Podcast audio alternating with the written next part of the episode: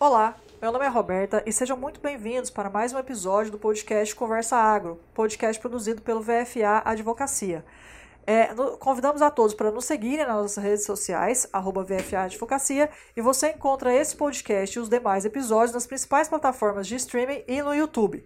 A gente lembra que a gravação desse e dos outros podcasts é, acompanha as recomendações do Ministério da Saúde na luta para a redução de contágio pela Covid e hoje especificamente a gente intensificou os cuidados porque infelizmente o nosso estado se encontra na fase vermelha de contágio.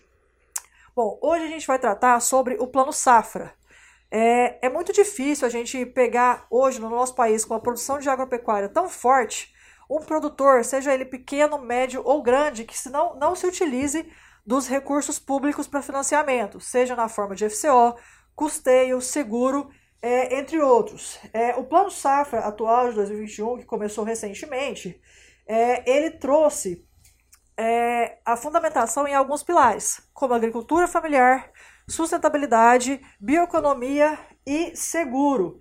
Está prevista a liberação de 251,2 bilhões de reais e, esse valor, em que seja muito, ele é insuficiente para todos os produtores, é, haja vista a nossa grande produção rural é, no nosso país, né? seja a nível de agricultura, seja a nível de pecuária.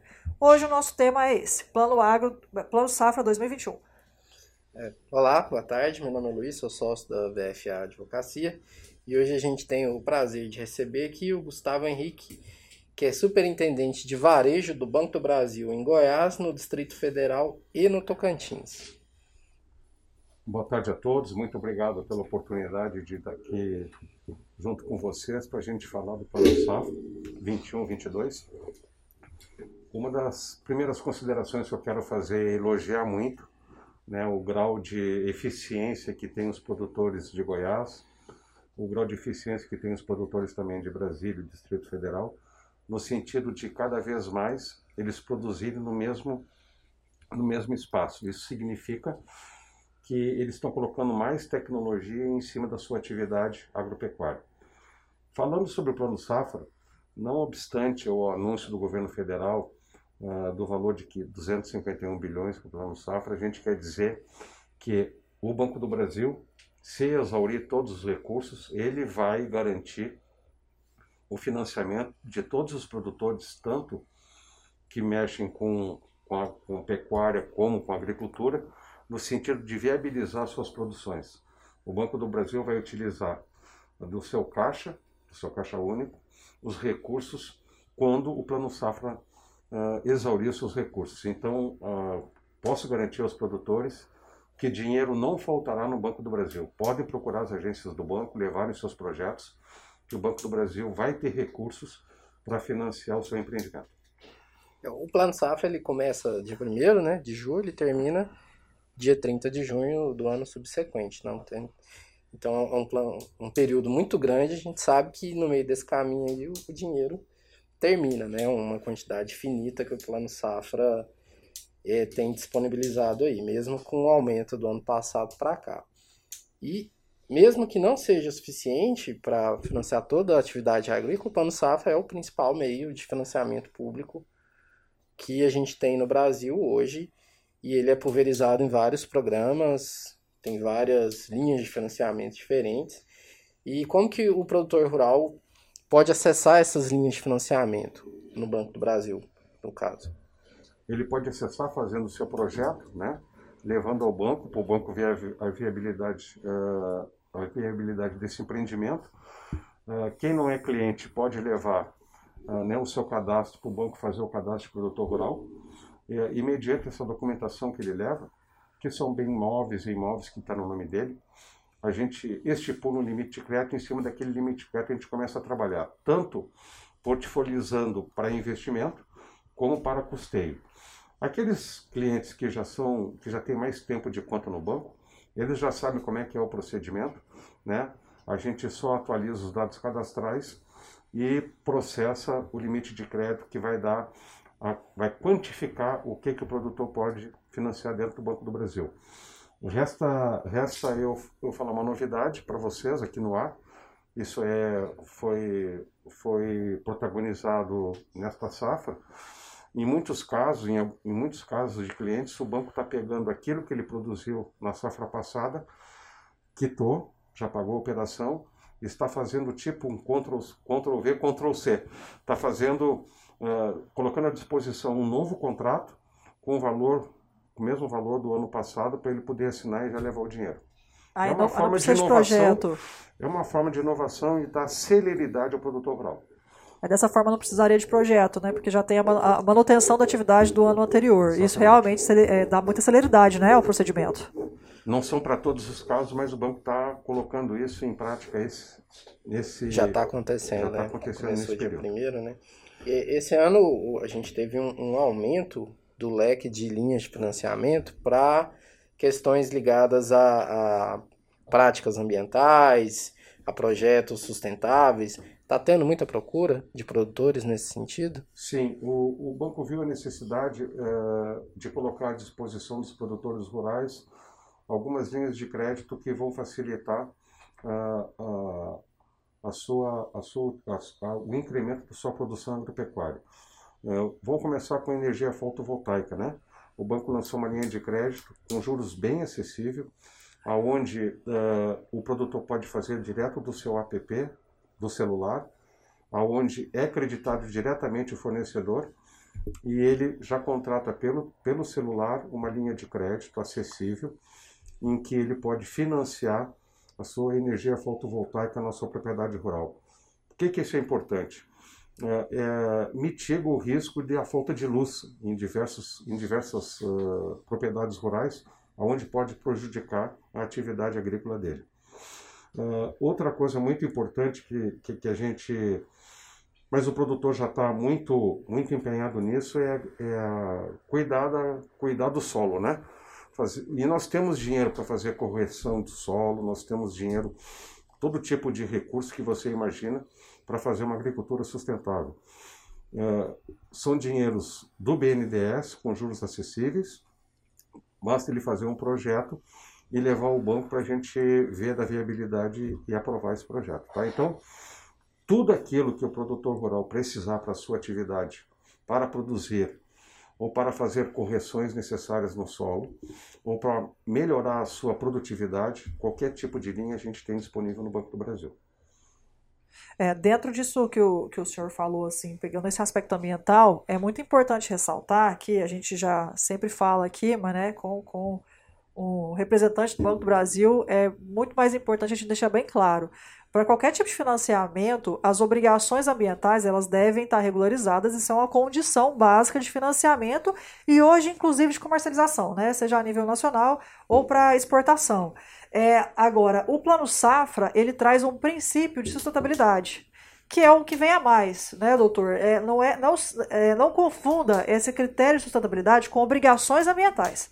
As obrigações elas devem estar resguardadas, não é possível que você esteja é, com equívocos ambientais em sua propriedade, né, buscando um financiamento, mas o que, que vem a ser esse, esse princípio da sustentabilidade? O que, que o Plano Safra prevê e tenta buscar condicionando o produtor ou incentivando o produtor em práticas sustentáveis? É, cada, cada vez mais a gente vê as empresas muito preocupadas com o meio ambiente, muito preocupadas com a sustentabilidade, né? É, em todos os tipos de segmento da economia. E a agropecuária não está fora desse contexto. A agropecuária ela precisa né, reduzir a emissão de efeito estufas de gás carbônico, ela precisa uh, ser autossustentável e muitas, muitos, muitos compradores já estão olhando e colocando como uma condição sine qua non para comprar a produção pecuária dele ou, ou produção agrícola. Né? Então, a gente tem nesse plano safra aí uma ótima oportunidade para cada vez ficar mais sustentável a atividade do agropecuarista. Bom, dentre esses princípios né, do plano safra que a gente falou aqui, já, já expliquei no início, o senhor já falou um pouco também, tem uma palavrinha que é seguro. É, a gente não vê o seguro tão enfático nos financiamentos quanto é o, o FCO e o custeio, né? Quais são os benefícios do produtor rural, seja ele da agricultura, seja ele da pecuária, pequeno, médio ou grande, de contratação de seguro, isso é levado em consideração para o proveito dele, há um incentivo é, na contratação de seguro, como que funciona esse aspecto do seguro dentro do princípio do plano safra? É, a gente tem, a gente está trabalhando fortemente nesse aspecto no seguinte sentido, de mitigar o risco do produtor, né? Cada vez mais a gente está assistindo enchentes em alguns, em alguns lugares do país, neve no sul do país, seca em outros lugares. A gente está vendo, eh, presenciando uma mudança de clima de uma forma muito acentuada, não só no Brasil, mas no mundo como um todo.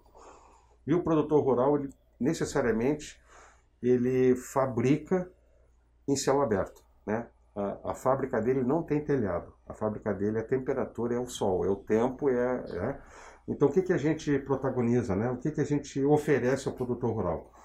Uma maneira de ele proteger a sua produção, caso haja alguma sinistralidade que ele não tem como, como prever. Né? É uma, é uma, pode ter uma anomalia climática imprevisível que pode frustrar a lavoura dele ou a pecuária dele. Então, por isso o banco, cada vez mais, está incentivando, veja bem a palavra, né? incentivar, oferecer ao produtor rural uma maneira de ele mitigar o seu risco da produção, para caso tenha uma intempérie, ele não ter um prejuízo que possa abalar ele economica, economicamente. Uh, nós também temos o seguro uh, faturamento pecuário, aonde o produtor uh, de carne ele pode estabelecer lá um, um, um valor de venda futura e o banco faz um seguro para ele. Se tiver muita oscilação se tiver oscilação para cima ou se tiver oscilação para baixo, ele mantém aquele seguro com o banco. Então, isso é importantíssimo uh, para ele uh, fazer a previsão da renda dele futura. É, o seguro não é obrigatório, né? Não, não é pra, obrigatório, pra mas ele é recomendável. Né? Contratar as operações do plano safra, ou se for fora do plano safra, também não é obrigatório fazer o seguro.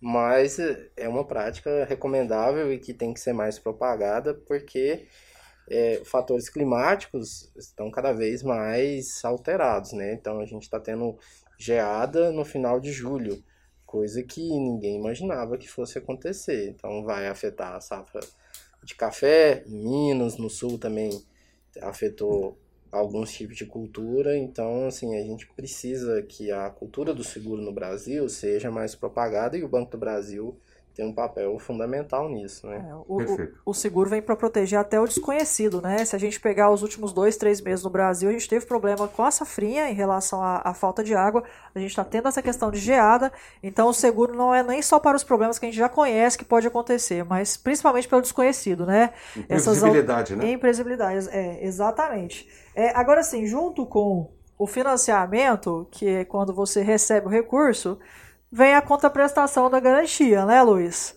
Como que é, o banco está tratando essa questão? Uma dúvida que a gente recebe de clientes no escritório. Por exemplo, chegam dois clientes lá com o mesmo projeto, tem o mesmo score, e um é pedindo um reforço de garantia e o outro não. Qual que é o critério que o banco usa para fazer esse pedido para clientes que têm as mesmas características ali?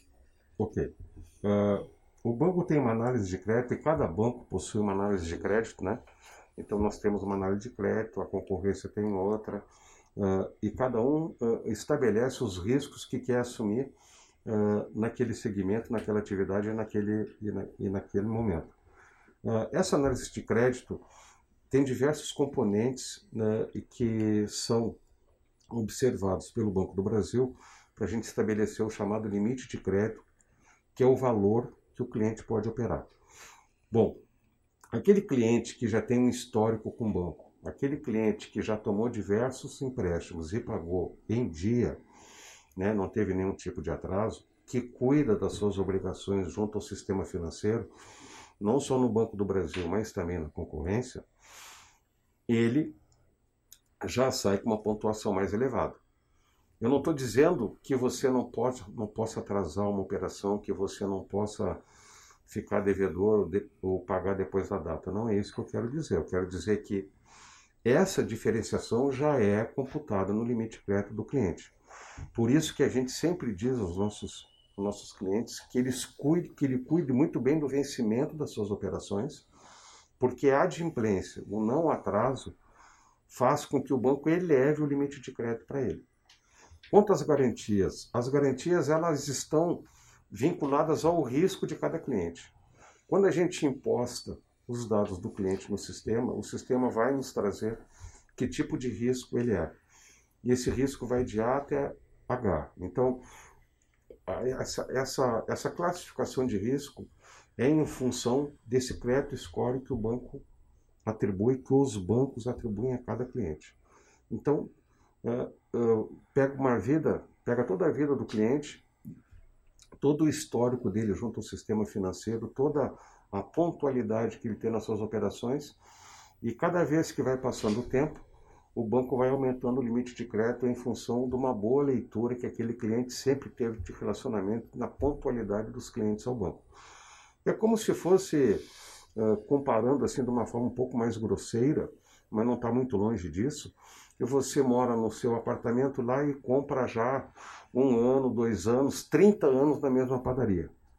Você acha que aquela pessoa, dono daquela propriedade da padaria que lhe fornece pão, com o passar do tempo ela não vai aumentando o seu crédito ou, ou já lhe conhecendo? Então, uh, uh, esse conhecimento do banco que ele forma com o cliente durante o passar do tempo é importantíssimo, é fundamental para estabelecimento do limite de crédito, que é aquilo que o banco vai poder oferecer de crédito a esse cliente. Outra coisa importante que cabe me salientar é a, é a construção do cadastro do cliente. O que é a construção do cadastro? Muitos clientes pensam que ao levar o DUT do seu veículo, ao levar o comprovante da sua terra, ao levar os bens que ele tem em seu nome, o banco vai alienar ou vai hipotecar. Não é nada disso. Nós precisamos, o crédito dos bancos começa com um cadastro bem feito. O que é um cadastro bem feito? O cliente levar tudo aquilo que tem no nome dele, para a gente registrar o seu nome, para a partir dali estabelecer um limite e começar a operar com ele. Com o passar do tempo, a pontualidade nas operações vai fazendo com que o crédito score aumente e que ele receba cada vez mais assistência creditícia do banco. Então eu posso dizer que uh, o limite de crédito uh, estendido a um cliente depende muito mais dele do que do Banco do Brasil. E isso é estendido a todas as operações que o Plano Safra está colocando agora, que a gente tem plano para comprar estrutura de armazém, para financiar a compra de maquinário, investir em tecnologia, aí a, a avaliação é feita da mesma forma para todas essas linhas. Exatamente. Quando a gente estipula um limite de crédito, a gente portfoliza, destina um pedaço desse limite para custeio e outro pedaço para investimento. Então, custeio é para ele financiar a lavoura dele e investimento é para a construção de silos e armazéns. E dentro dessa, é, é, dessa análise é, do produtor que visa o financiamento, o senhor falou muito da relação pessoal que o banco acaba tendo com a, a, pessoa, né? Seja ela cliente, o que facilita, e quando não é cliente, faz essa visualização de scores também na concorrência mas em uma análise da própria produção. É, é levado em consideração o tipo de produção, a tecnologia que já existe, a qualidade, para fins de garantia? Sim, sim.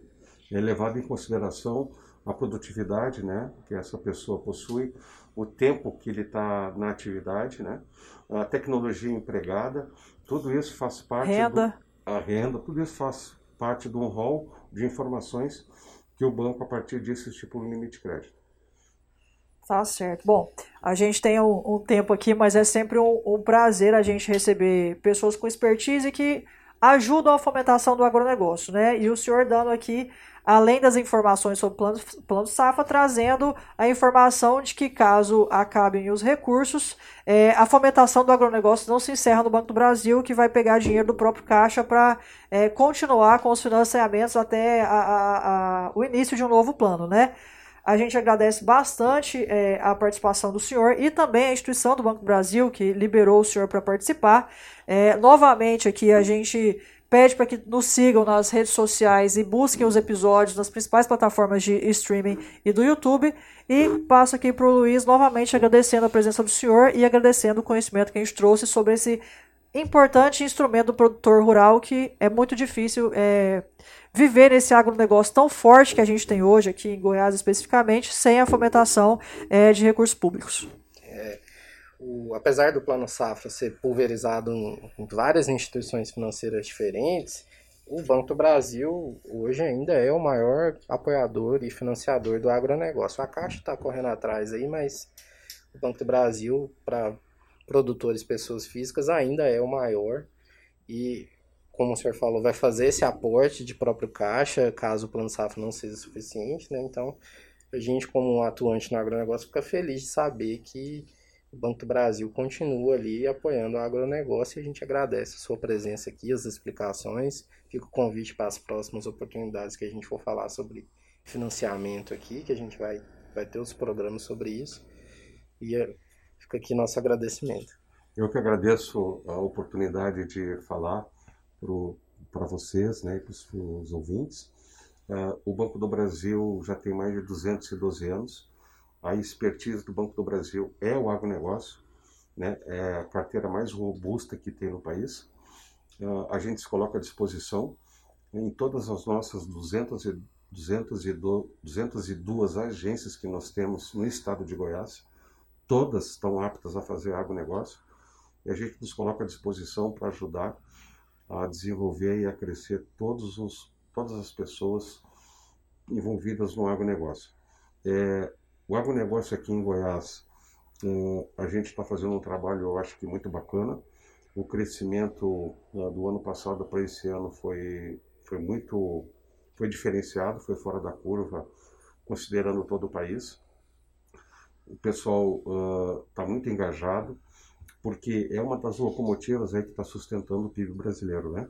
É, graças a Deus o agronegócio não teve Covid, não vai ter Covid, o pessoal não para de produzir, não para de plantar, o agro não parou. E o agro é muito importante para o Brasil porque é uma das vocações do Brasil, né? Sim. Tem sol, tem terra, tem, tem água, né? Tem todas as condições aí para a gente, meteorológico, para a gente fazer um excelente plano safra. Nos colocamos à disposição para qualquer dúvida que porventura tenha ficado. Uh, nos colocamos também à disposição para outros programas, caso assim vocês achem inconveniente. E o Banco do Brasil é amarelo. E o agro é amarelo. É do Banco do Brasil. Obrigado. Até Obrigada. E até o próximo.